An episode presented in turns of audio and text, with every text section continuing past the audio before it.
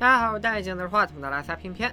两年前，国产翻拍片《误杀》以黑马之姿横扫院线，一举拿下某瓣七点五分，斩获十三点三亿的票房。口碑票房的双丰收是观众对《误杀》的肯定，开续作的呼声也是一浪高过一浪。今天，《误杀二》终于登陆院线，我也提前参加了点映。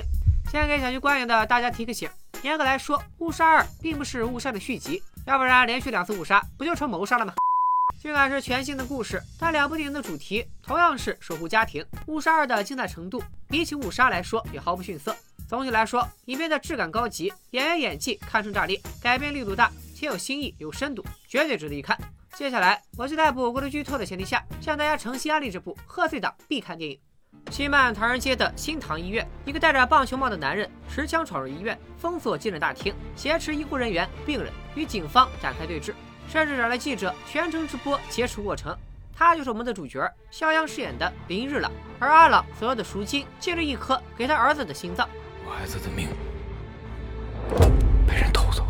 阿朗本是一名老实巴交的影视剧编剧，与文咏珊饰演的妻子阿玲、儿子小虫过着幸福安逸的生活。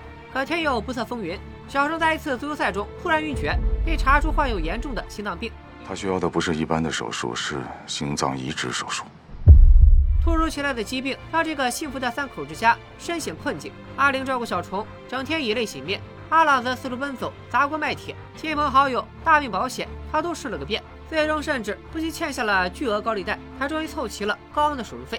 当你足够努力，老天都会帮你。医院放出来消息，一颗和小虫配型的心脏刚刚抵达机场，阿朗的生活重燃希望，儿子小虫有救了。可希望下一秒就变成了绝望。万万没想到，那颗心脏竟然不翼而飞。小虫的状况极差，绝对等不了下一颗心脏。爸，我不要礼物了，你快回来吧。走投无路的阿朗决定铤而走险，持枪挟持人质，逼警方把他儿子的心脏找回来。我要你在一个小时之内把心脏找回来，否则我就开始杀人。心脏在哪里？阿兰要怎么夺回来？又是谁偷走了心脏？围绕这三个问题，《误杀二》的故事揭开序幕。想必大家都看出来了，《误杀二》其实并不是一部纯原创的悬疑片，片方买下了由丹泽尔·华盛顿主演的好莱坞经典电影《迫在眉梢》的改编权，在保留原著主线的基础上，进行了恰到好处的本土化翻拍。提到翻拍，尤其是国产翻拍，大部分观众的第一反应都是反感，似乎翻拍就意味着缺乏原创能力，片方图省事儿，拿电影赚快钱。事实也的确如此。由于剧本、缺少打磨等各种原因，国产翻拍片往往十完九烂。在这里就不点名批评了。平心而论，翻拍片想拍好，其实也很难。原版宛如一座大山，它越优秀，翻拍的难度也就越大。《误杀二》改编自《迫在眉梢》，后者在某瓣的评分高达八点四。别说能不能改好，敢不敢改都是个问题。鲁迅先生曾经在私下里说过：“一部电影稳不稳看导演，行不行看主演。”《误杀二》的导演戴墨曾指导过网剧《唐人街探案》第二章《玫瑰的名字》。而在解说的时候，却被他丝滑的转场、大胆的镜头叙事手法、别出心裁的光影和对剧本的理解所折服。戴墨导演在《误杀二》中发挥稳定，为这部电影构建了坚实的框架，小到人设，大到情节，都做了相当大的改动，向外延伸叙事框架，向内的深化影片主题。导演和编剧将阿朗劫持医院的戏提前到影片开头，起到了先声夺人的效果，第一时间抓住观众的眼球。《误杀二》的主角身份也做了改动，并没有照搬原版的普通工人，而是改成了编剧。别看这只是一项微小的变化，却让他为了孩子孤注一掷而做出的一系列设局和破局更有说服力。你们警察到底是猫还是老鼠？是你给的时间太紧。是猫还是老鼠？老鼠，老鼠。没错，《误杀二》设置了好几个反转。尽管《误杀二》并不算悬疑片，但导演用叙事技巧大大增加了本片的可看性。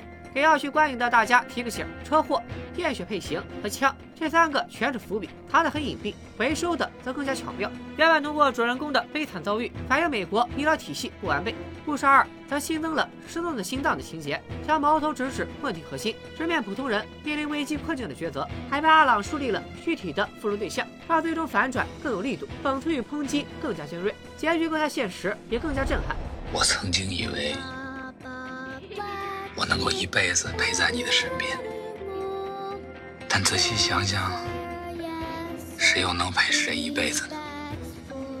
和误杀一样，误杀二里的误杀也有好几层意思。本属于小虫的心脏被人偷走，这是一场对小虫的误杀。当围观群众被林日朗的举手击毙而欢呼叫好时，被误杀的则是公众的良知。当警察局长无视人质安危，选择强行攻坚的时候，当记者为了追逐新闻，擅自闯入并封锁的现场，干扰警方办案的时候，被误杀的是职业操守。如何评价林日朗对一个人的定义，有可能也是一次误杀。还剩下最后一层误杀，就留给大家去影院自行解读吧。张警官，你是那种不管真相有多黑暗，你都会死死咬住凶手不放的好警察。除了大刀阔斧的改编外，本片几乎所有演员都在原本的基础上有了突破。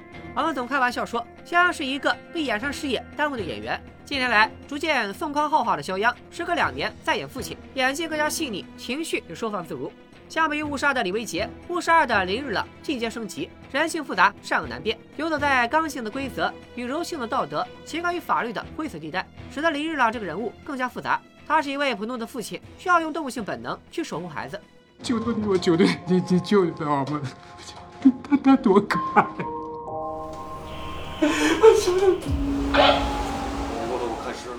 无论是与孩子幸福相处时的自意与开心，还是孩子患病却无能为力的痛彻心扉，他将一位普通父亲的百种情绪呈现的淋漓尽致。和肖央演对手戏的是任达华，有些演员就是越老越有味的。自从在香港电影黄金年代中崛起，任达华已经在娱乐圈活跃了五十年。在警察家庭中长大，又演了不下几十部警匪片。南大画网的一站，皱巴巴的衬衫，花白的大胡子，挂着一副老花镜，攥着浸透汗水的手机，完全就是一名饱经风霜的一线老警察。香港影人的工匠精神，使得他对每一次演绎都怀着初学者的认真劲儿。然后在特定的场景中，应该有什么样的状态，他都会仔细琢磨。这场戏我想大概有三天吧，所以呢，我对他有一个想法。但真要说突破最大的，我个人认为还得是文咏珊。文咏珊有个爱称叫“奶珊”，因为她在现实生活中是这样的：肚子收，不是不是那个衣服奶来的？是那个丝袜那个。哦。而在《误杀二》里，她成了温柔中透着刚强的母亲。她饰演的阿玲爱的心切，行为往往更加极端，缺乏理性，非常容易引起观众的反感。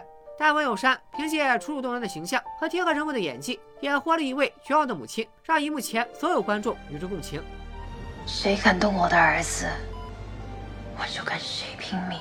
除了几位主角外，你还能在片中看到宋阳、李治廷、林子维、闪光少女牙汤妹陈雨思、赵高，呃，不是张氏等等熟面孔。这些黄金配角个顶个的慧眼，构成了《误杀二》的演技基石。人呢越往高处走。能掌控的事情就越少。但要说这部《无杀二》非常完美，显然也有些言过其实。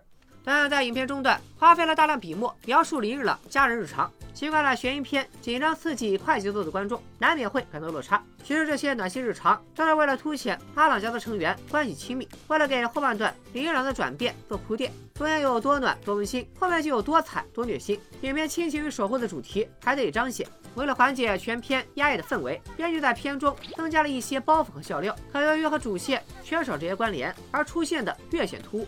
但这些小缺点并不会影响影片的整体观感，《误杀二》绝对值得一看，强烈推荐大家去影院自行观看这部国产诚意之作。等影片下映以后，我也会结合原版给大家做一期解析视频。今天就先说到这里吧，咱们下期再见，拜了个拜。